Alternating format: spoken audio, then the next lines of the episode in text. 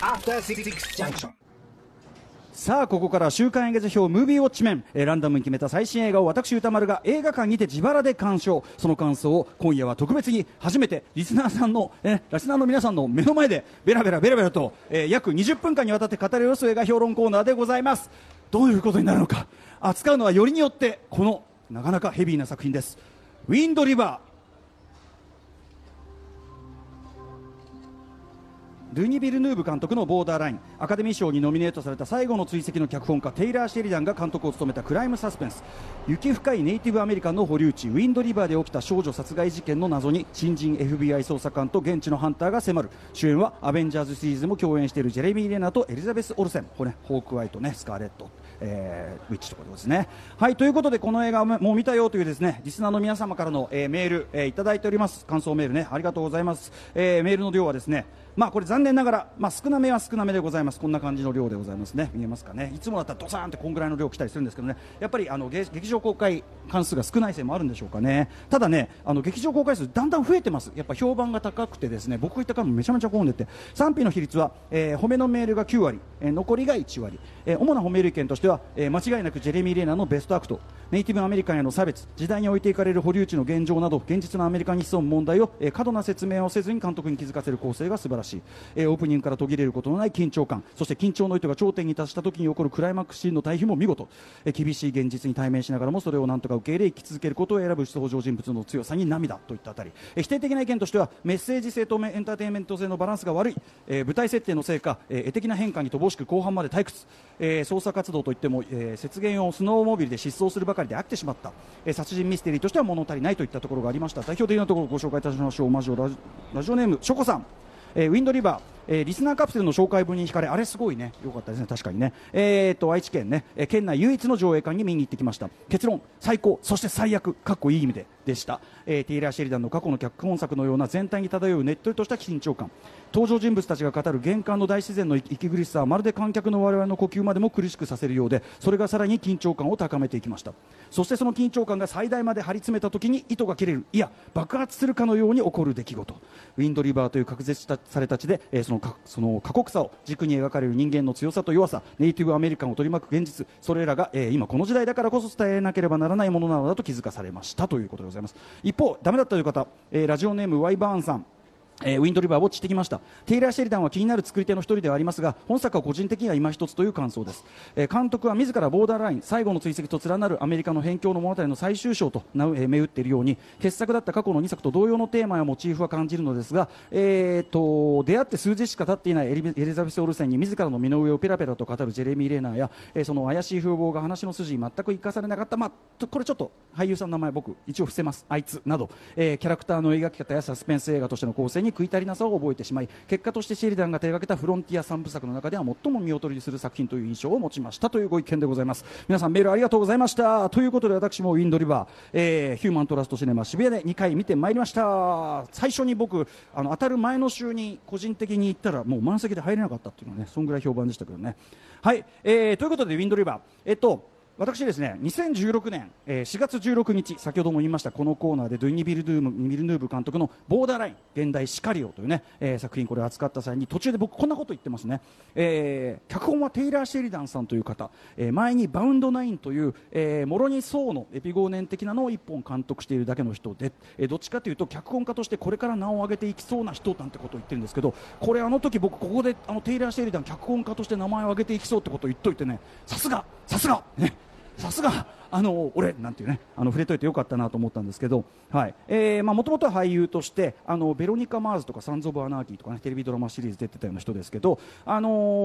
ーでその2011年に初監督作「バウンドナイン」まあこれ邦題で原題はえっとバイルっていう作品ですけど、えーこれまあ他の人の脚本で監督した後やっぱりそのボーダーラインの脚本で脚本家デビュー作で一気に名を上げたというような人ですね、えーで続いてそのネットフリックスオリジナル映画、えー最後の追跡。ねヘル・オア・ハイ・ウォーターというねこれ2016年の作品で、えーこれも脚本を手掛けて、えー一気にこれがもうアカデミー作品賞脚本賞上演男優賞編集賞4部門ノミネート。もう、えーいろんな賞とかでもノミネート高く評価されて、え完全にこう一流どころの仲間入りを、え果たしたという感じですね。この最後の追跡も本当素晴らしいので、えーぜひ見てください。監督のデビッド・マッケンジーのあの仕事ぶりもいいですしクリス・パインがやっぱりもう今まで最高級にいいですしね、はい、あとあの今回も出てる、えっと、ギル、えーバーミンガムさんというねあのネイティブアメリカン系の方。この方は今回もすごいいい味出してましたけどあのこの最後の追跡でもめちゃめちゃいい味出してます。もちろんジェフ・ブリッジ最高っていうね、えーありましたけどね。で、えーまあ、一流どころの仲間やり果たしたと。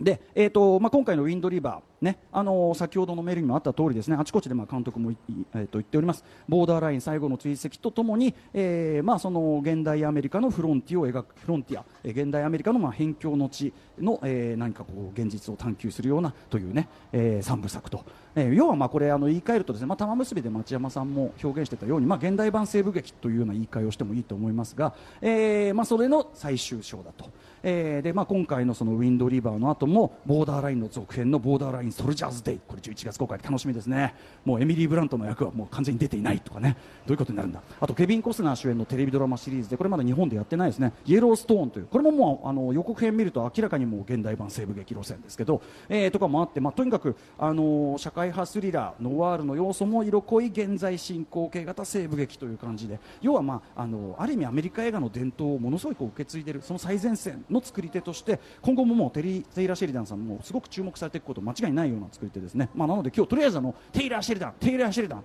この名前覚えて帰ってねっていう感じですけどね。はいということで、えーそのテイラー・シェリダンさんがですね、まあ、満を持して初めてその脚本と監督両方を兼ねたつまり、まあ、最も彼自身の個人の作家性が濃厚に刻印された一作が、まあ、今回の「ウィンドリバー」ということですね。まああのお友達にそのネイティブアメリカンの人がいてでまだ保留地に住んでたりしていろいろこう厳しい現実の話を聞いて、えーなんか作んなきゃいけないと思ってた作品だということらしいんですけどで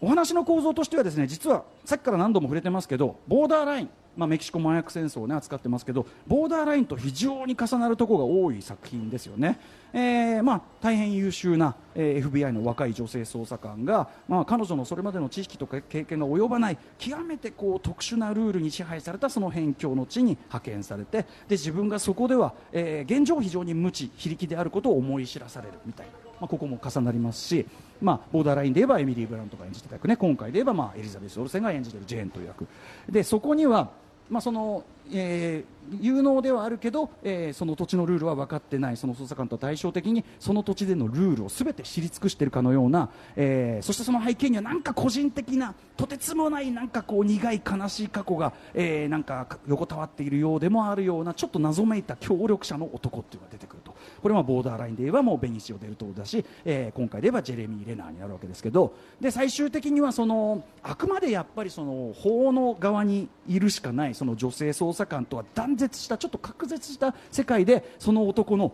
超法規的かつ完全に個人的でもある制裁が下されるというところ、まあ、その構造まで今回のウィンドリバーはボーダーラインとまあ非常に似ているというのが言えますね。あと通常の脚本の作り。通常の作劇の基本からするとかなりイレギュラーな印象を受ける人が多いであろう。ある非常に大胆なストーリーテリングのシフトチェンジが途中用意されたりす。ボーダーラインもクライマックスでガキーンってシフトが変わりますね。あれが面白いところでしたけど、えーそれも通じるっちゃ通じる。ただ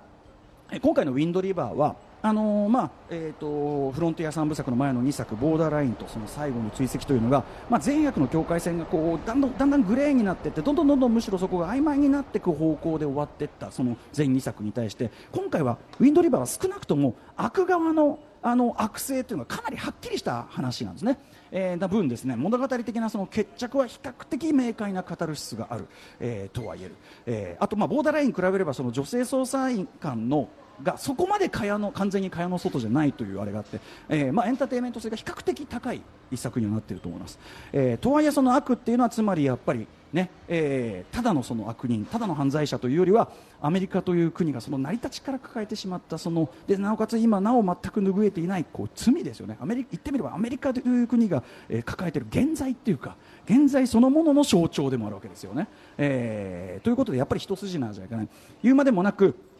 えー舞台となるそのインディアン保留地に押し込められていくまでのもうね200年からにわたるそのネイティブアメリカンの人々が強いられたもちろん皆さんご存知のひどいね目にあった苦難の歴史っていうのがもちろんあるしあとひいてはこれですねやっぱね街相撲男らしさ暴力性にとらわれたアメリカという国の本質っていうかこの暴力性っていうのは資本主義というものの暴力性っていうのも含まれてるんですけど、はいえー、でその裏返しとして犠牲になってきた女性たちあるいはそのマイノリティ、えー、というそういうものすべてつまりアメリカの負の歴史すべてがこの話としてはそれほど大きくないこの舞台立てとか物語に全部織り込まれてるっていうような、えー、そういう作品なわけですよね。えー、でもっと言えばこのテイラー・シェリダンさんが、ね、作る作品、えー、これ彼の彼がこだわっているフロンティアその辺境地の物語っていうのは言ってみればむき出しの世界っていうか世界がこうむき出しの顔をこう出してしまったそういう場所の話ってことだと僕は思うんですね。あの今回のウィンドリバーは特にですねあの環境の過酷度がもう過去2作と比べるともうもうダントツなわけですよ。でどれぐらい過酷な環境かっていうことをですねえーまあ、これ撮影監督のこうベン・リチャードソンさんという方これあのハッシュパピー、ね、あのバスタブ島の少女とかと撮ってる人ですけどあの、まあ、さぞかし苦労して切り取ったのであろう、まあ、一面そのまさに雪だらけのその寒々しい景色、まあ、これがもうもちろんその過酷な環境というのを映像的に伝えていてこれはまあそうなんだけど序盤でそのジェレミー・レナー演じる、まあ、その狩人ハンターがですねえー、エリザベス・オルセン演じるその FBI 捜査官のジェーンにその被害者がどのような形で死んだのかっていうのの推理として、うん、その人間がまあ普通に生息するにはちょっと厳しすぎるっていうその環境、えー、まさにそのフロンティア、ね、辺境の地西部劇的辺境の地その過酷さというのがまあ説明されるわけですよ。で、えー、この映画特にやっぱりですねやっぱそのテイラー・シェリダンさん脚本が僕うまいなっていうか秀逸だなっていうふうに思うのはこの序盤でしてるこの土地はこうやこんぐらい過酷ですよという説明そして、えー、被害者はこういう状況で死んだんだろうと思われるという推理の説明がそのままえーまあ、まずそのクライマックスと対になってますね。クライマックスのある決着その苦戦にもなっている、まあ、これ詳しくは後で触れますけどと同時にですね、えー、この映画始まりこうやって始まるわけです。冒頭。観客我々観客には事情がまだ全く分かってない段階で、まあ、何か女性が、まあ、後に被害者のねその、えひどいレイプ被害者分かりますけど被害者の女性の生前のほとんど最後の姿が映されますね。こうやって雪の中を何か逃げるように走っている女性の姿が映される。そこにこうナレーションでこう詩が重なりますよね。その詩は実はもう一人このお話の向こう側にずっと不在の存在としているもう一人被害者がいますよねもう一人。その被害者女性のいわば魂の語りかけのようなものがボイスオーバーでそこにかぶせられる。でそこでタイトルが出るっていうのが、まあ、この「ウィンドリバー」というのが始まりなんですけど。でそれ以降この被害者女性の生きた姿っていうのは2幕目の終わりの部分に来る。さっきから言ってるちょっとトリッキーな構成で2幕目の終わりの部分に来るまで映画に出てこないわけですね。動いてる姿としては出てこない。ずっと観客は FBI 捜査官ジェーンの視点を通じて次第に被害者の実像に近づいていく。およびこの土地の真実のようなものに近づいていく。そういうこうミステリー的な作りになってるわけですよ。で例えばねこの FBI 捜査官のジェーン。最初の方ではもちろん彼女のあの時点の立場では仕方ないことではあるんだけどやっぱり被害者とか遺族の本当の痛みっていうのにちょっと想像力を十分働かせられないまま合理的にね合理かっこつける合理的に捜査を進めようとする。そうするとしかししかしそこでやっぱあるもその被害者の遺族の本当の痛みを目にしてあ私何にも分かってなかったわっていうのがすぐこう思い知らされるというそういうくだりが序盤のあるシーンがあるわけです。こことかやっぱり観客も同じようにまだその被害者の情報をあまり知らない段階で見てるからああ殺されちゃってかわいそうね、うん、捜査進めなきゃね。でもなんでそんなね知らない男のうち行っちゃったのかね。なんて思って見てたそうだよね。同じように俺たち何も分かってないじゃないかっていうのがだんだんだんだんこう胸の痛みとして突きつけられるようになってくる。この場面いいことってもとってもすごあの胸をつくような素晴らしい場面なんですけど。でところどころねその捜査が進んでいくに従ってところどころ本当ぎょっとするタイミングで突発的に起こるバイオレントな事態。これもビクッとさせられつつ例えばあの途中最初に銃撃戦が起こるんですけどその銃撃戦で廊下越しにですね廊下越しにこう相手がこう撃ってくるのをこう廊下越しにこう確認してもう一回確認した時の敵のその位置関係その出てくるタイミングとかの絶妙さでうわドキッとさせられるっていうね、えー、絶妙に怖いというね、はい、とかあるいは途中でねクライマックス近くで出てくるまさにあの一触即発を絵に描いたようなあの状況の緊張感、えー、すごくこう怖いシーンいっぱいあるんですけどとにかくずっとね、まあ、捜査進んでいく。でその間ずっとその不在の存在としてお話の背景に横たわっていたその被害者女性の実像事件の真相っていうのが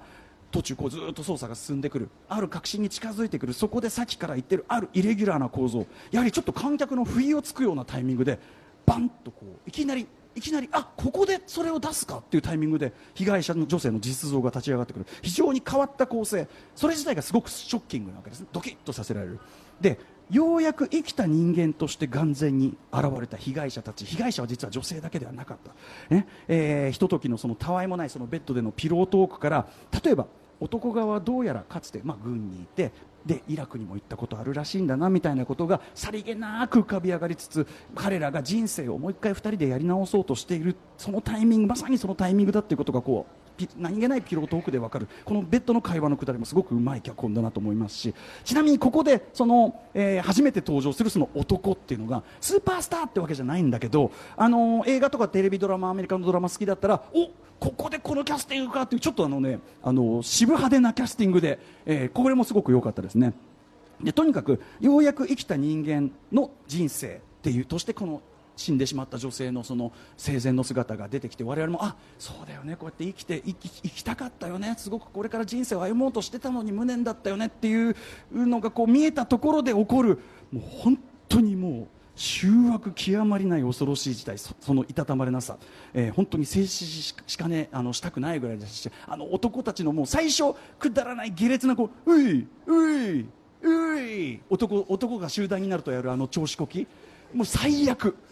うん、もうあの男子校イズムの最悪のイズムを突きつけられると本当に辛い感じなんだけど、はい。えー、きついっていうのがあって。でそこからもう一回ポンと、ね、実勢が戻って文字通り本当に一気に第3幕目、えー、クライマックスがね、えー、なだれ込んでいく。本当にあの非常に変わったけどスリリングなその構成の妙、えー、そして、えー、ここでちょっと本当にビキビクッとするタイミングや角度で本当にゴリゴリのバイオレンス描写がきます。これ本当にさすが。テイリー・シェル・チェリダン、まあ、監督としてまだまだちょっと荒削りなところもある感じもするけどしっかりこう個性っていうか腕と構成ちゃんとあるなという感じがしました。でですね、えー、さっき言ったように、まあ、テイラー・シェリダンのそのフロンティア3部作の中では比較的この完全懲悪的な構造がはっかりしたはっきりした比較的分かりやすいカタルシスがある決着にま向かっていくんですけどただここですね、まあ、先週そのね先々週かリスナーメールにもあった通りあと映画秘宝で銀って小林さんもおっしゃってましたけど確かにあのマッドマックス1作目以来のですね非常にハードかつ、まあ、ある意味とんちの効いた制裁制裁シーン制裁シーンがあるわけなんですけどこのウィンドリバーの場合ですねそれがあのさっき言ったように序盤のさっきねいわばあの設定説明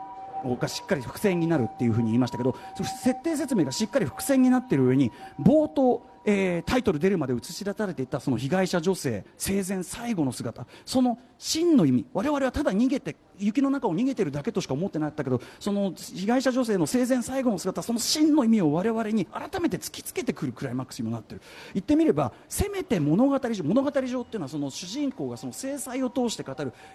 お前が殺し殺した殺しに追いやったこの女性っていうのはお前なんか及びもつかないほど崇高な女性だったのだっていうつまりせめて映画上の物語もそうだし彼の物語上で要するに我々の人間の想像力の中でその被害者の尊厳を回復してよ見せようと見せる制裁なんですよ、はい、しかもそれは、えー、その自ら望んだわけでもなくこのこんなところにいるから俺おかしくなっちゃったんだ。そこに押し込んだのお前らだろっていうこの過酷な環境に押し込められたネイティブアメリカンの人々の歴史全体のメタファーでもあるわけですよね。ということでだからこそここはやっぱりそのざま以上の本当に、えー、重いずしんとくるカタルシスがあるこれが本当にこの「ウィンドリバー」という作品の優れた部分だなというふうに思います、えー、人間性のねそのかすかな希望は残しつつでもやっぱりあまりにも冷酷すぎる現実が突きつけられるエンディング、えー、あとそのネイティブアメリカンの人々が歴史や伝統からさえ奪われてしまったというその今のそのやりきれなさみたいなのもちゃんとそこに織り込んでというあたり、えー、エンディングまで僕はこれエンターテインメント性と社会的メッセージあとリアルさと偶話性あとバイオレンスとユーモア、えー、あとまあアクションとミステリー性などもろもろが絶妙なバランスで構築された地味だけど深く心に残るやっぱどこか70年代的な匂いも濃厚にする、まあ、もちろん私それ大好物ですけど、えー、相当な傑作だなというふうに私は思いました、まあ、あえて言えばあの息子とのエピソードを最後あ回収しないんだ別にっていうのはちょっと意外だったけどただまああの2人で話す会話が父と子の関係の話だからまあそこはいいのかという感じもしますがね、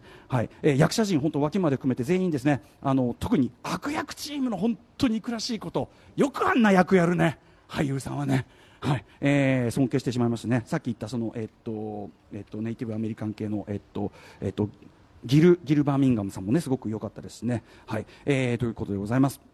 ということで、えっと、テイリテイラー・シェリダンさん、えっとまあ、今後とももちろん私あの引き続き注目していきたいと思いますし、ねまあ、だいぶ過ごしやすくなってきましたけど暑い季節、えー、視覚的にも気分的にもずっしり寒たい気分になるという、えー、感じでぜひぜひ今の季節劇場でウォッチしてみてはいかがでしょうか。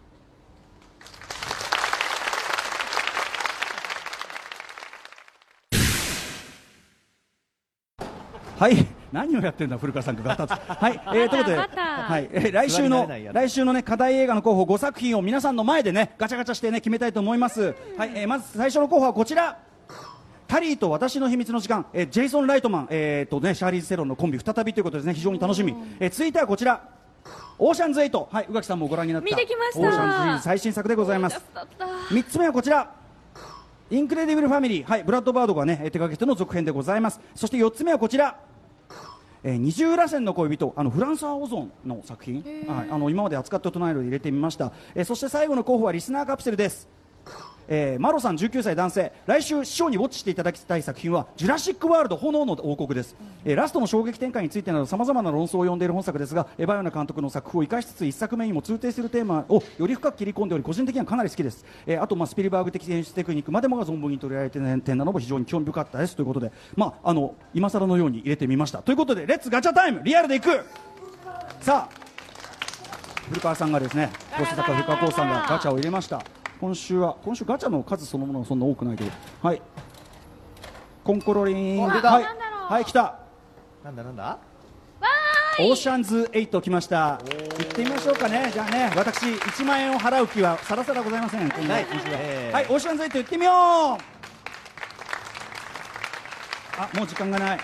来週オーシャンズ8やります。いろいろ宇多丸アットマーク TBS.CO.JP まで送ってください。はいこの後は DJ ファンシーショッパーさんによる A ネーションミックスです。お楽しみに。下北沢刑事からお送り中